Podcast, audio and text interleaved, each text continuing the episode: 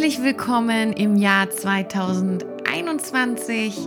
Herzlich willkommen zu einer neuen Folge von meinem Podcast Osteopathie und du mit mir, Nina Müller. Ich freue mich, dass ihr alle gut und gesund, hoffentlich gesund, mit ins neue Jahr gerutscht seid. Ich freue mich sehr, dass ihr wieder eingeschaltet habt und zuhört. Und ich freue mich sehr auf die heutige Folge. Das ist das Ende, sagt die Raupe. Es ist erst der Anfang, sagt der Schmetterling. Ja, pünktlich zum neuen Jahr kann auch ich es nicht sein lassen, einige durchaus bekannte Floskeln äh, von mir zu geben. Und ähm, mit diesem Zitat möchte ich euch im neuen Jahr begrüßen. Ähm, die Rauhnächte sind jetzt um. Der Jahreswechsel ist vollzogen. Wir haben alle jetzt hoffentlich viel Kraft in ein neues, spannendes, aufregendes und hoffentlich gesundes neues Jahr zu starten. Und naja, was für den einen das Ende ist, ist für den anderen ein Anfang. Und ich hoffe, dass es manchmal für euch sogar persönlich ein Ende ist und ihr selber daraus einen neuen Anfang machen könnt. Und auch wenn ihr jetzt denkt, oh Nina, ey, was labert die jetzt hier zum Jahresstart? Denkt mal drüber nach. Es ist nie zu spät und man hat immer eine Wahl. Und wenn ihr die Wahl habt, jetzt neu zu starten oder jetzt noch schneller, noch besser zu starten, dann macht das. Und das machen wir jetzt auch. Ich möchte euch begrüßen im neuen Jahr ähm, indem ich euch ein äh, schönes Beispiel mitgebracht habe. Wir starten, weil es sich viele gewünscht haben, wieder mit einer etwas ähm, detaillierteren Anatomiebeschreibung in unserem Beispiel heute. Und ich hoffe, ihr habt Spaß dabei.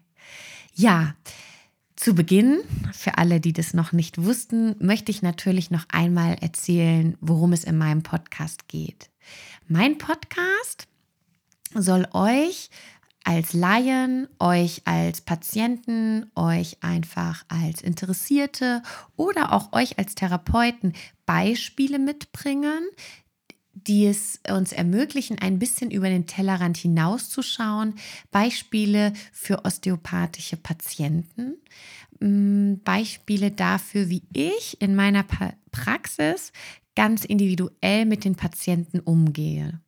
Ich möchte damit kein Anrecht auf Allgemeingültigkeit stellen und ich möchte niemandem despektierlich gegenübertreten. Alles, was ich mache, ist euch einen Weg zu zeigen, einen möglichen Weg zu zeigen, mit einem bestimmten Krankheitsbild umzugehen, indem wir die Pathologie kennenlernen und ähm, ihr einmal reinschauen könnt, was ich hier so mache. Ich bin Nina Müller, ich bin Sportwissenschaftlerin, Heilpraktikerin und Osteopathin, aber ich bin keine Ärztin. Deshalb arbeite ich auch nicht so und ich bin dessen auch nicht befugt. So, jetzt haben wir alle Formalien abgeklappert.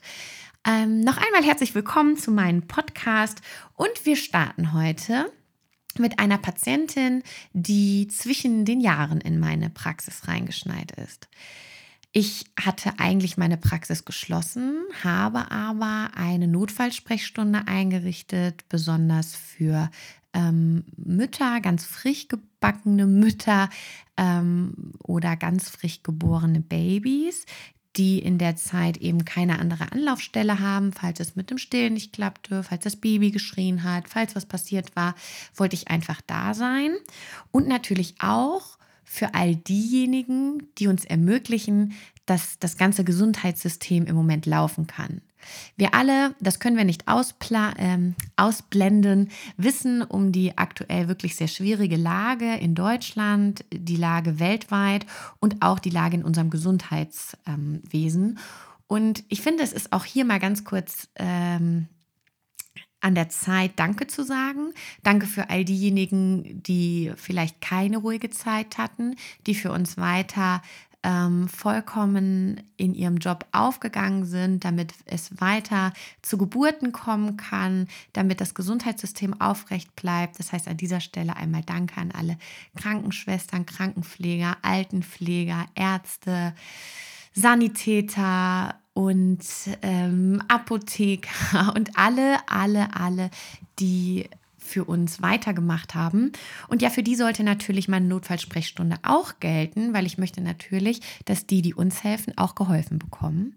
Und so ist eine mir sehr gut bekannte 25-jährige äh, vollkommen liebenswerte Hebamme zwischen den Jahren in meine Praxis geschneit. Denn sie hat zu Weihnachten, und das ist jetzt kein Scherz, dass sie das als Begründung genommen hat, eine neue Halskette mit einem Anhänger und Ohrringe geschenkt bekommen. Und als sie die abends anprobiert hat, ähm, fand sie die auch ganz nett, aber am nächsten Morgen konnte sie sich nicht mehr bewegen. Das Ganze war natürlich nur Quatsch. Äh, die äh, nette Dame hat, wie gesagt, im Kreissaal gearbeitet und ähm, allen Neuankömmlingen auf dieser Welt wunderbar geholfen und sich dabei irgendetwas getan, weswegen sie ihren Kopf nicht mehr richtig drehen konnte. Das Ganze kam aber tatsächlich über Nacht und nein, es waren nicht die Ohrringe schuld, die zu schwer waren. Ähm, sie konnte nämlich nicht nur den Kopf nicht mehr heben, es ist ihr auch nicht mehr möglich gewesen, ich muss mal ganz kurz gucken. Ah ja, hier doch, der Podcast läuft. Es ist ihr auch nicht mehr möglich gewesen, ihren linken Arm richtig nach oben zu heben. Ja, sie hat dabei Schmerzen gehabt, sie konnte sich nicht gut bewegen, sie hat sich natürlich auch nicht gut gefühlt. Das Ganze, immer wenn die Kopfbewegung eingeschränkt ist, führt natürlich, was heißt natürlich, aber führt oft äh, zu Druck im Kopf, Druckschmerz, Unwohlsein und naja, sie ist eben bewegungseingeschränkt gewesen. Und das darf nicht sein, gerade eine Hebamme, was da bei so einer Geburt abläuft, die müssen immer voll einsatzbereit sein. Und deswegen wollte ich natürlich gerne weiterhelfen. So, ähm, zu der Patientin muss man sonst gar nicht mehr ähm, so viel wissen. Ähm, sie ist eben sehr nett und hilfsbereit. So, also wollten wir ihr auch helfen. Mit wir meine ich übrigens mich und meinen Praxishund Mali. Der liegt hier in meiner kleinen rosanen Praxis immer zu meinen Füßen. Äh, so tut er es auch heute auf seinem Kissen, guckt mir zu, hört mir zu und ist immer ein ganz, ganz wichtiger Faktor eben auch bei der Arbeit mit den Patienten. Nur damit ihr wisst, warum ich gesagt habe, wir haben die Patientin begrüßt. Naja, also habe ich natürlich das gemacht, was ich immer mache. Ich habe eine ausführliche Anamnese erhoben. Die Patientin war mir schon bekannt. Ich war mit ihrem Krankheitsbild vertraut. Es gibt dabei jetzt aber kaum nennenswerte Dysfunktionen oder Dysbalance, Dysbalancen, die ich euch noch nennen müsste. Ähm, denn die meisten Blockaden ich, ähm, behebe ich bei ihr regelmäßig. Das heißt, keine, die Einfluss auf das akute Geschehen hatte. Die Patientin kam reinmarschiert, hielt den Kopf schon etwas schief, also als hätte sie wirklich zu schwere Ohrringe an. Oh Mann, dieses Ohrring-Ding bleibt jetzt voll in meinem Kopf, weil es einfach sowas von ah, fernab war, diese Begründung. Aber na, na gut. Sie hat den Kopf auf jeden Fall komisch gehalten und schon beim Ausziehen ihrer Jacke ähm, habe ich gesehen, dass sie den linken Arm schont, dass sie da nicht richtig rauskommt und sie saß auch hier und sie sah einfach nicht so gut aus, ja, also gestresst, wie das halt mit so ist, mit, ähm, mit Schmerzen so ist. Schmerzen üben immer einen Stress auf den Körper aus und machen uns nicht voll aufnahmefähig. Okay, nach der ausführlichen Anamnese und nachdem ich, ihr, ähm, nachdem ich sie ordentlich begrüßt habe, habe ich sie natürlich gebeten, sich auf meine Liege zu legen, damit ich mir das Ganze einmal anschauen konnte.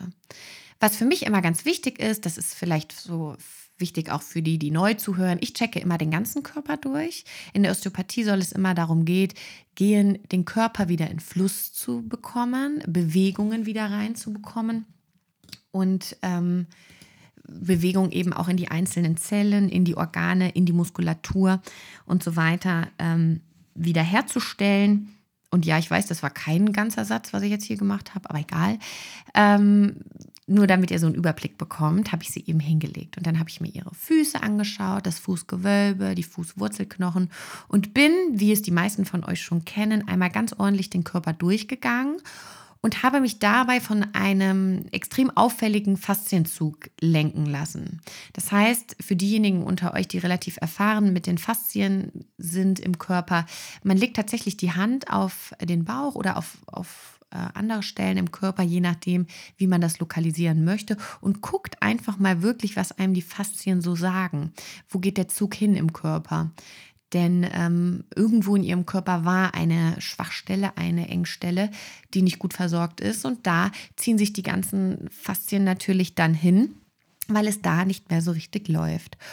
Und der Zug ging, was ähm, für den einen oder anderen Therapeuten von euch jetzt nicht verwunderlich ist, tatsächlich nach links oben, Richtung linke Schulter. Es hätte aber natürlich auch irgendetwas anderes sein können. Aber wie das so oft ist, wenn Dinge sehr spontan entstehen, hat man manchmal in Anführungszeichen das Glück und es ist wirklich an der Stelle, wo der Schmerz ist, auch etwas passiert. Es ist gerade in der Osteopathie natürlich ganz oft nicht so. Ja, das kennt ihr aus den vorherigen Beispielen. Da ist der Schmerz und die Ursache sind ganz weit voneinander entfernt. Das ist das, was wir in dem Beispiel hatten. Ähm, Migräne bei Müttern nach der Entbindung. Die kommt auch nicht wirklich vom Kopf, zumindest nicht ursächlich. Oder Kopfschmerzen nach einem Supinationstrauma. Ja, ihr erinnert euch, das war der junge Sportler, der immer wieder umgeknickt ist und die Schmerzen, die bis in den Kopf gezogen sind. Wir gehen also immer auf Ursachensuche und dabei sollten wir uns nie von Mustern lenken lassen.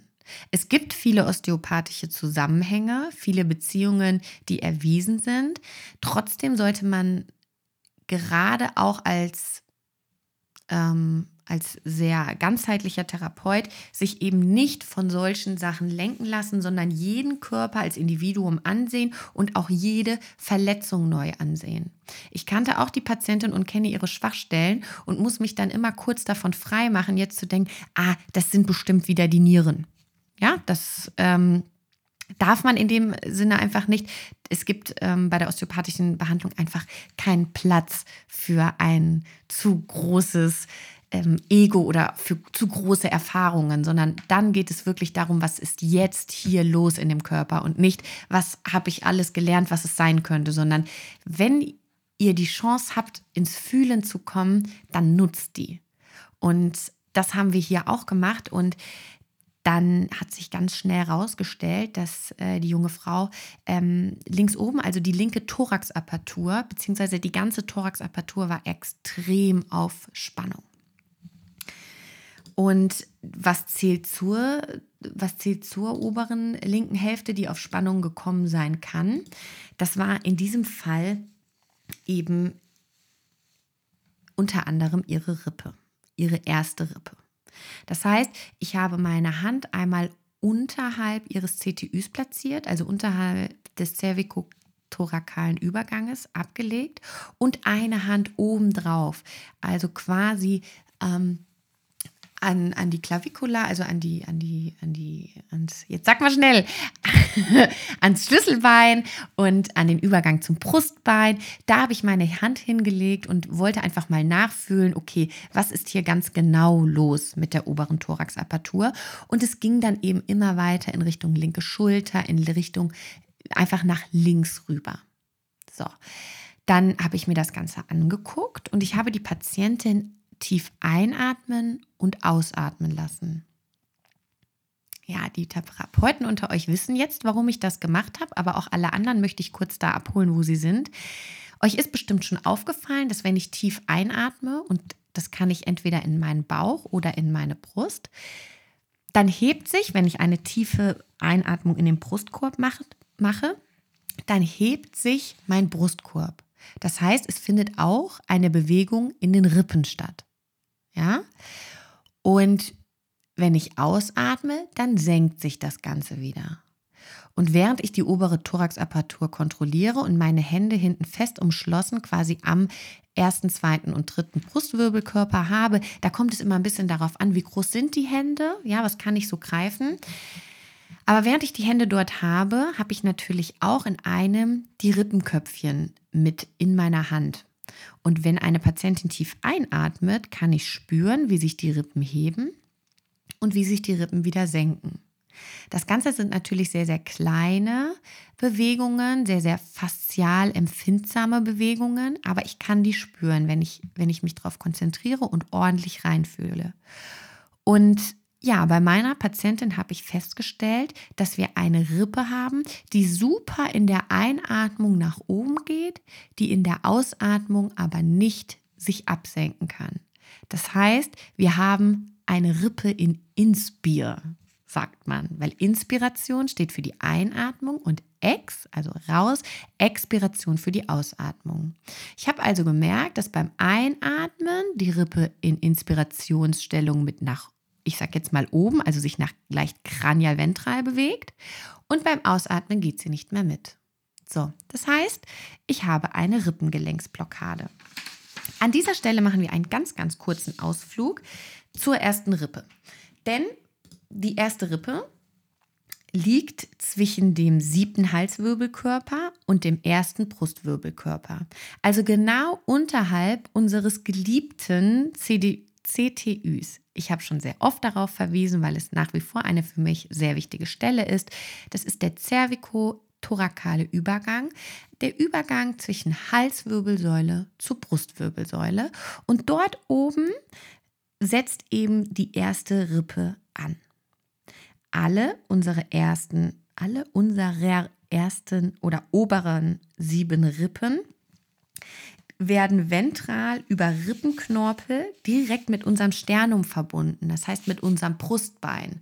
Das Brustbein ist das, wenn ihr jetzt alle mal eure Nasenspitze berührt und dann gerade nach unten Richtung Bauchnabel fahrt, über eure Oberlippe, Unterlippe, Kinn, am Hals entlang, am Kehlkopf entlang, dann fallt ihr in so ein Loch. Dann kommt ihr vorbei an den beiden Ansätzen der Schlüsselbeine und schwupp seid ihr auf dem Brustbein. Da könnt ihr mal so ein bisschen draufklopfen, so wie ich das jetzt mache. Ich weiß gar nicht, ob ihr das hören könnt. Und dann merkt ihr, das ist eine feste Struktur und das ist das sogenannte Brustbein. Und das hat eben Kontakt über diesen Rippenknorpel zu unseren sieben oberen Rippen. Das bedeutet, wir sind also von vorne nach hinten, also Wirbelsäule und das gerade kennengelernte Brustbein sind miteinander verbunden über den Rippenknorpel und über die Rippe und das sogenannte Rippengelenk, also die Verbindung zwischen Rippe und Brustwirbelkörper. Diese Strukturen, die ich euch jetzt genannt habe, sind ganz wichtig für die Bewegung, die ich eben erklärt habe, also dass sich eine Rippe in Inspiration und Expiration bewegen kann. Im Umkehrschluss ist es natürlich auch sehr wichtig für unser Brustbein zum Beispiel, dass sich alle Rippen nach oben und auch alle Rippen wieder nach unten, also kranial oder kaudal, bewegen können. Wenn das nicht so ist, haben wir eine fasziale Spannung, weil wenn sieben Rippen auf der einen und zumindest sechs Rippen auf der anderen Seite sich ganz regulär bewegen, haben wir also im Moment der Ausatmung natürlich eine erhöhte Spannung zwischen der ersten Rippe und dem, der zweiten Rippe, aber auch der ersten Rippe und dem Brustbein. Und das Ganze kann natürlich dann dazu führen, dass ich oder ihr als Therapeuten diesen faszialen Zug spüren könnt. Aber wenn ihr ihn nicht spüren könnt, es gibt auch andere Methoden, um die erste Rippe zu tasten, zum Beispiel einfach mit einem Pinzettengriff. Ähm, oder ähnlichem. Da fühlt euch frei, da auch andere Möglichkeiten zu benutzen. Ich erzähle halt jetzt einmal, wie ich es gemacht habe. Aber wie gesagt, das soll kein, ähm, keine Allgemeingültigkeit haben. Das ist nur eine Idee dazu. Und ja, diesen faszialen Zug habe ich bei meiner Patientin spüren können. Und es ist natürlich auch so, dass wenn ihr euch jetzt vorstellt, dass diese Rippe in Inspiration steht, haben wir nicht nur ein bisschen eine Verbindung zu dem Brustwirbelkörper, der eben unter der Rippe liegt, sondern natürlich auch zu dem Halswirbelkörper, der ja dann leicht nach oben gedrückt wird. Und dieser ganz, ganz leichte Druck hat sich bei meiner Patientin sogar auf die Kopfrotation also das Drehen des Kopfes nach links und auch auf die Seitneigung ausgewirkt. Das heißt, Seitneigung ist, wenn ihr jetzt versucht, euer linkes Ohr auf eure linke Schulter zu bewegen. Ja, dann müsst ihr den Kopf so kippen. Und da spricht man eben von der Seitneigung. Und die sind eingeschränkt, wenn unten eine Rippe hochsteht. Jetzt denkt ihr euch, hä, Nina, bist du verrückt? Kann sich ja nicht um Kilometer handeln.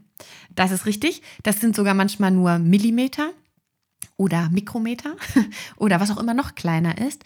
Dennoch ist es etwas, was euren Körper aus dem Gleichgewicht bringen kann, so wie es meiner Patientin passiert ist. Und wenn wir diesen Druck nach oben weitergehen, das heißt von Wirbel zu Wirbel, wird jeder Zwischenraum ein bisschen enger, ein bisschen enger, ein bisschen enger. Dann könnt ihr euch vorstellen, worauf sich das noch aufwirkt, auswirkt. Genau, auf die Kopfgelenke. Denn der oberste Wirbel, unser Atlas, den kennen viele aus den äh, Therapien oder aus der Atlas-Korrektur, kennt ihr den ersten Halswirbel und da setzt unser Kopf drauf auf. Und wenn der nur ein klitzekleines bisschen verschoben ist, haben wir ein Kopfgelenk, was auch in eine Dysfunktion geraten kann. Das Ganze klingt sehr theoretisch, aber ich habe mir das natürlich bei meiner Patientin angeschaut und bei ihr war es auch so. Deswegen habe ich es natürlich auch jetzt gerade erklärt. Es gab diesen Druck, der sich bis nach oben hin fortgesetzt hat und sie hatte eine erhöhte Spannung im OAA-Komplex. So bezeichnet man Occiput, Atlas und Axis. Also unser Hinterhauptsbein, das ist, ähm, das ist der, der untere Teil des Schädels sozusagen, der eben auf dem ersten Halswirbel und aufliegt und der darunterliegende zweite Halswirbel, der Axis, zählen zu diesem Komplex.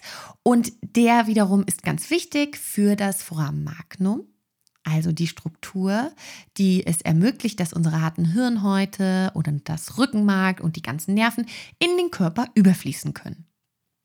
So, und wie habe ich eben gesagt, Schmerzen können immer zu Stress führen.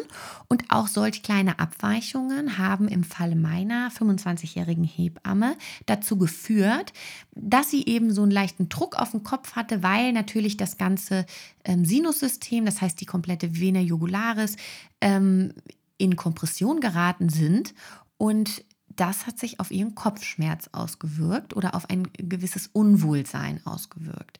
Zum Glück habe ich die Patientin ja relativ schnell danach gesehen, als es pass vermeidlich, pass vermutlich passiert ist.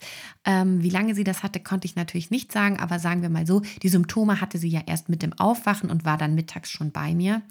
Und ja, indem ich euch jetzt den Weg erklärt habe, wie das alles sein kann, kann ich euch natürlich dann auch oder erschließt sich euch natürlich auch die Behandlung, also die Therapie des Ganzen. Ich kann, muss also hingehen und erstmal ganz sanft den Zug aus den Faszien nehmen. Ich muss die obere Thoraxapertur befreien und ich muss dann gucken, dass ich meine Rippe wieder hinbekomme.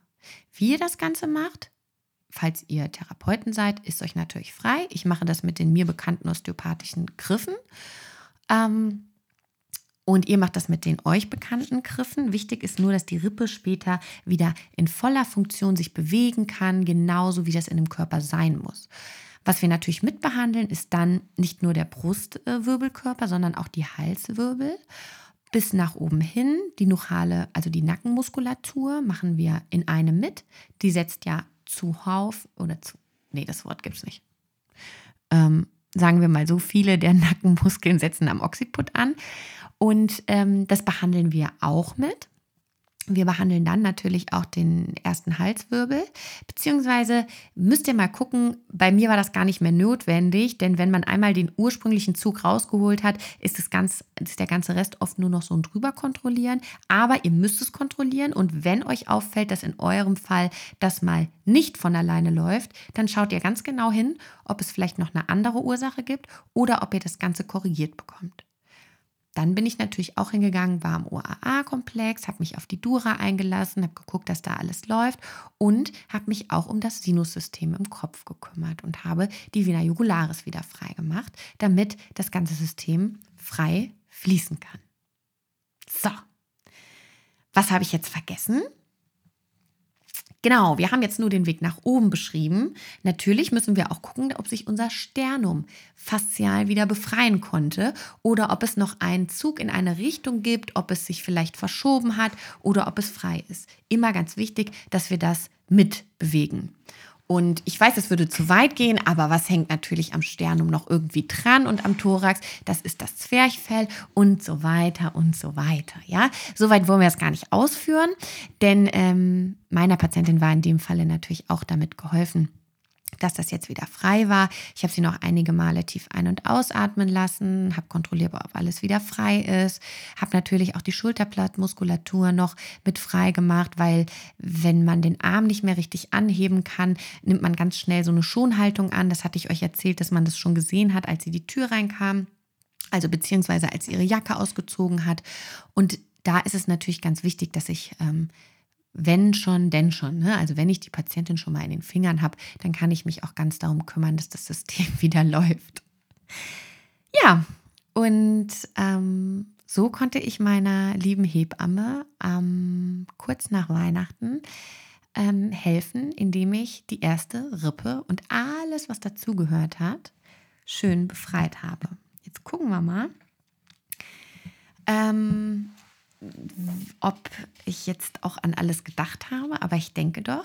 Die Patientin ist danach, habe ich sie sich hinsetzen lassen, habe sie sich bewegen lassen, habe sie noch einen Moment auch sitzen gelassen. Auch das ist wichtig, dass ihr euch darüber bewusst seid, in was für feinen Strukturen und was für feinen Systemen ihr arbeitet und dass das Ganze auch mal zu Schwindel, Über Übelkeit, Kopfschmerz führen kann.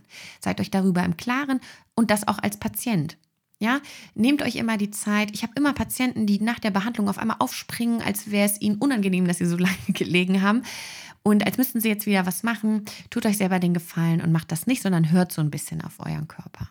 Ja, ja die erste Rippe wieder drin, Kopf wieder beweglich, Arm wieder beweglich, Babys können kommen, meine Hebamme kann sie auffangen, ja. und ja, das war mein erstes Beispiel für das neue Jahr. Ich hoffe, das hat euch eingefallen. Ich hoffe, es war nicht ganz zu komplex und der Anatomieanteil hat euch nicht gelangweilt oder überfordert.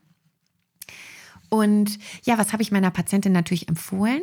Ich habe ihr natürlich empfohlen, dass sie jetzt sich noch eine Runde bewegen soll und dass sie ganz viel Wasser trinken soll.